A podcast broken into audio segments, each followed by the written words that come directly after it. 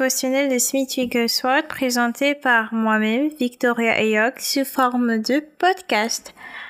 Alors, euh, comme d'habitude, nous allons commencer par la prière. Seigneur éternel, Dieu Tout-Puissant, nous te remercions pour ta présence dans nos vies. Nous te remercions pour cette opportunité d'étudier ta parole et de grandir dans la foi.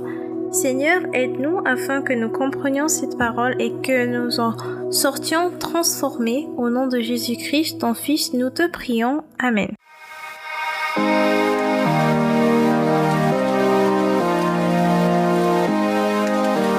Alors, le titre de notre message d'aujourd'hui, c'est le chemin vers la victoire. Le titre du message d'aujourd'hui, c'est le chemin vers la victoire.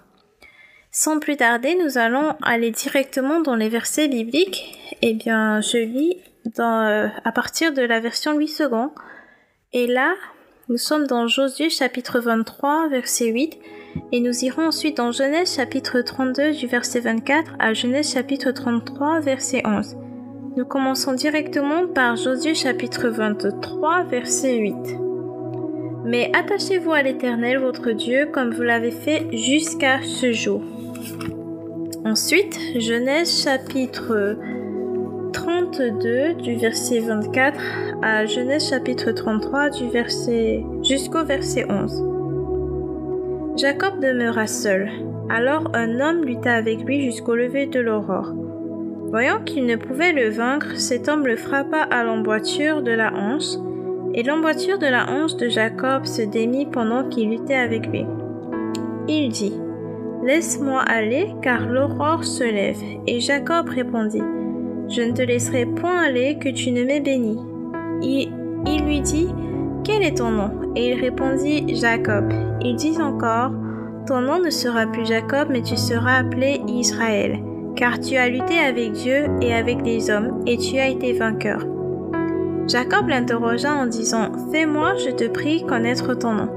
Il répondit, Pourquoi demandes-tu mon nom? Et il le bénit là. Jacob appela ce lieu du nom de Péniel, car dit-il, j'ai vu Dieu face à face, et mon âme a été sauvée. Le soleil se levait, lorsqu'il passa Péniel. Jacob boitait de la hanche. C'est pourquoi jusqu'à ce jour les enfants d'Israël ne mangent point le tendon qui est à l'emboîture de la hanche, car Dieu frappa Jacob à l'emboîture de la hanche au tendon. Genèse chapitre 33. Jacob leva les yeux et regarda, et voici Ésaü, arrivait avec quatre cents hommes. Il répartit les enfants entre Léa, Rachel et les deux servantes. Il plaça en tête les enfants avec leurs servantes pardon avec leurs enfants, puis Léa avec ses enfants et enfin Rachel avec Joseph. Lui-même passa devant eux et il se prosterna en terre sept fois jusqu'à ce qu'il fût près de son frère. Ésaü courut à sa rencontre, il l'embrassa, se jeta à son cou et le baisa. Et ils pleurèrent. Ésaü, levant les yeux, vit les femmes et les enfants et dit, Qui sont ceux que tu as là? Et Jacob répondit, Ce sont les enfants que Dieu a accordés à ton serviteur. Les servantes s'approchèrent, elles et leurs enfants, et se prosternèrent. Léa et ses enfants s'approchèrent aussi et se prosternèrent. Ensuite Joseph et Rachel se rapprochèrent et se prosternèrent. Ésaü dit, À quoi destines-tu tout ce camp que j'ai rencontré? Et Jacob répondit, À trouver grâce aux yeux de mon Seigneur. Et Ésaü dit, Je suis dans l'abondance, mon frère, regarde ce qui est à toi.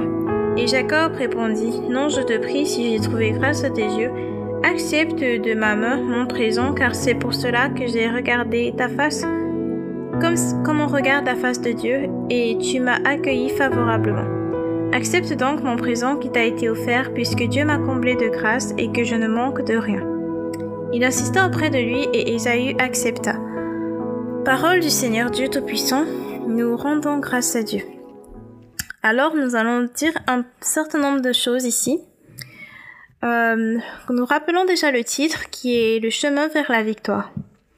D'ailleurs, bon d'abord, Smith Wigglesworth dit ici que si jamais Dieu doit être déçu, à notre égard lorsque nous attendons en sa présence, ce sera parce que nous n'avons pas été fervents.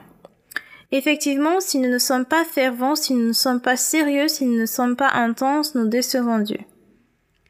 Si Dieu est avec toi, tu dois le savoir, tu dois être confiant, tu dois être ferme et tu dois vraiment tenir ferme jusqu'au bout. Sinon, tu déçois le Seigneur. Ça, ce qui est écrit ici dans le dévotionnel de Smith Wigglesworth, que je vous invite à euh, obtenir pour vous-même. Déjà, j'ai ajouté un lien dans la description. Il n'est pas en, il n'est pas traduit en français, hélas, à ma connaissance en tout cas. Je, je connais seulement la version anglaise, donc si vous pouvez lire en anglais, ce sera pas mal. Euh, bon, bon quoi d'autre euh, Bon. Eh bien, Jacob, nous voyons aussi l'exemple de Jacob. Jacob qui insiste pour ne pas laisser partir Dieu tant qu'il ne l'aura pas béni, parce qu'il sait pertinemment bien qu'il ne peut pas faire face à Ésaü s'il n'est pas prêt spirituellement.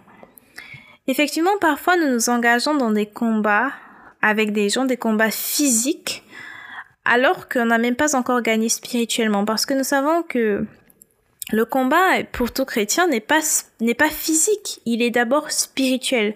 Si nous avons déjà gagné le combat de façon spirituelle, eh bien forcément, ça va se manifester du côté physique.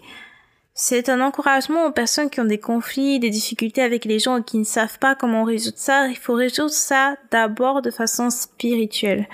Et comment on fait ça en étant dans la présence de Dieu pour que Dieu nous donne la victoire avant même que nous rencontrions nos adversaires de façon physique?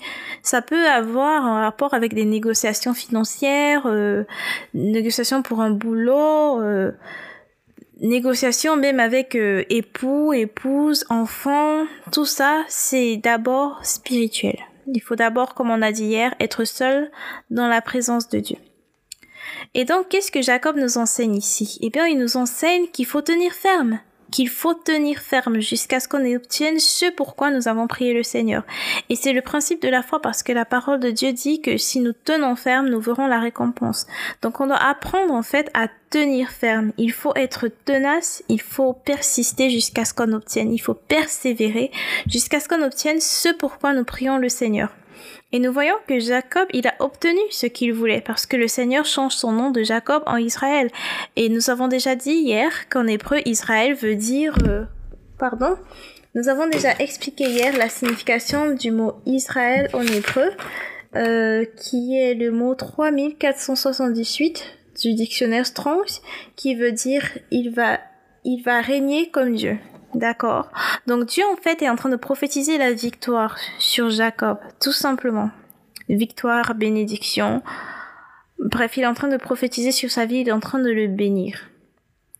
Et Jacob, en n'oubliant pas qu'il a insisté, parfois nous abandonnons dans la prière alors qu'il suffisait d'insister, il suffisait d'être fervent, il suffisait d'être tenace, d'être d'être vraiment euh, sincère, de tenir jusqu'au bout. Et donc, euh, nous voyons maintenant que ces changements, ce qui a été fait, a eu une influence vraiment positive. Parce que qu'est-ce qui se passe? Quand Jacob rencontre maintenant Esaü, pas de dispute, pas de conflit. N'oublions pas que quand Jacob s'enfuyait, Esaü, eh il était carrément prêt à le tuer.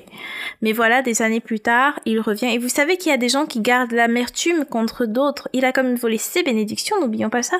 Il y a des gens qui gardent l'amertume contre d'autres pendant des années, pendant vraiment des années.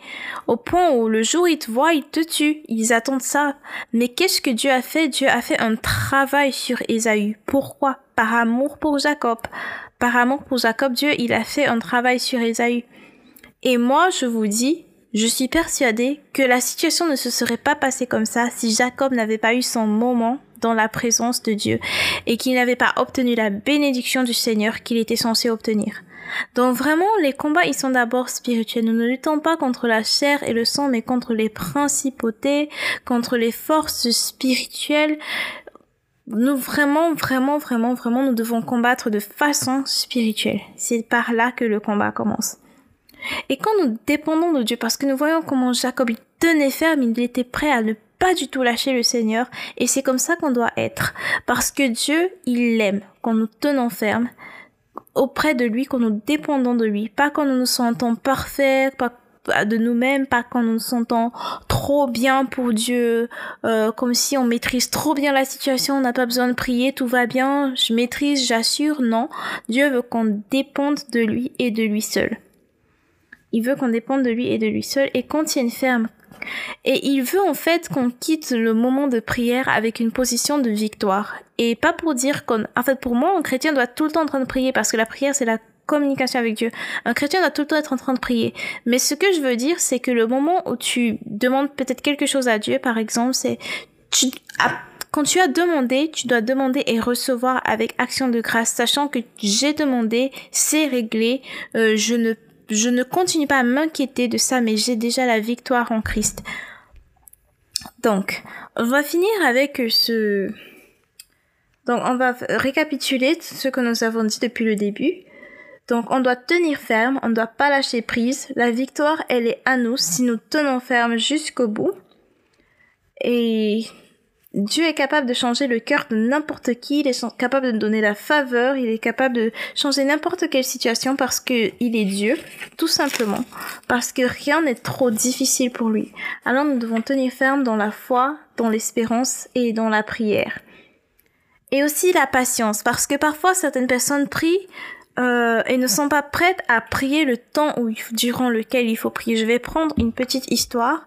Euh, je vais raconter une petite histoire. Ça, c'est l'histoire de, euh, de, de mon pasteur, euh, pasteur Curry Blake. C'est l'histoire d'une de ses filles.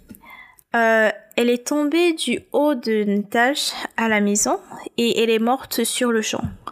Il prend son enfant, elle était encore toute petite, je ne me souviens pas de l'âge, mais il prend son enfant, il l'assoit contre le mur et il commence à prier. Il dit, il déclare du début jusqu'à la fin, In the name of Jesus you live and not die. Je traduis en français, au nom de Jésus-Christ tu vas vivre et tu ne vas pas mourir. Au nom de Jésus-Christ tu vas vivre et tu ne vas pas mourir. Je rappelle que cliniquement parlant, elle était morte. Donc il était en train de déclarer la vie sur sa fille. Pendant les 39 premières minutes, il ne s'est rien passé. C'est à la 40e minute qu'elle revient à la vie, paf, elle respire, et bam, elle dit Papa, j'ai faim. Qu'est-ce qui se serait passé si c'était arrêté à 10 minutes? Qu'est-ce qui se serait passé si c'était arrêté à 15 minutes? Qu'est-ce qui se serait passé si c'était arrêté à 20 minutes? S'il avait dit Ok, bon, j'ai donné 20 minutes à Dieu pour faire ce miracle, il l'a pas fait, ça va, enterrant là. Qu'est-ce qui se serait passé? Et il dit justement qu'il a tenu ferme parce qu'il avait déjà enterré son premier enfant, sa première fille. Il n'était pas prêt il n'était pas prêt, je veux dire, il n'était pas prêt du tout à enterrer un deuxième enfant. Et quand, quand on lui demande, mais jusqu'à quand est-ce que tu serais resté là à dire la même chose, il dit, euh, par exemple, jusqu'à ce que les, les, secours soient venus et lui arracher carrément le cadavre de l'enfant, mais lui, il n'allait pas lâcher prise, c'était hors de question.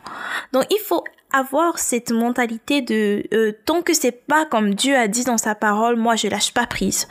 Comme Jacob disait, je te laisse pas partir tant que tu me béniras, tant que tu m'auras pas béni.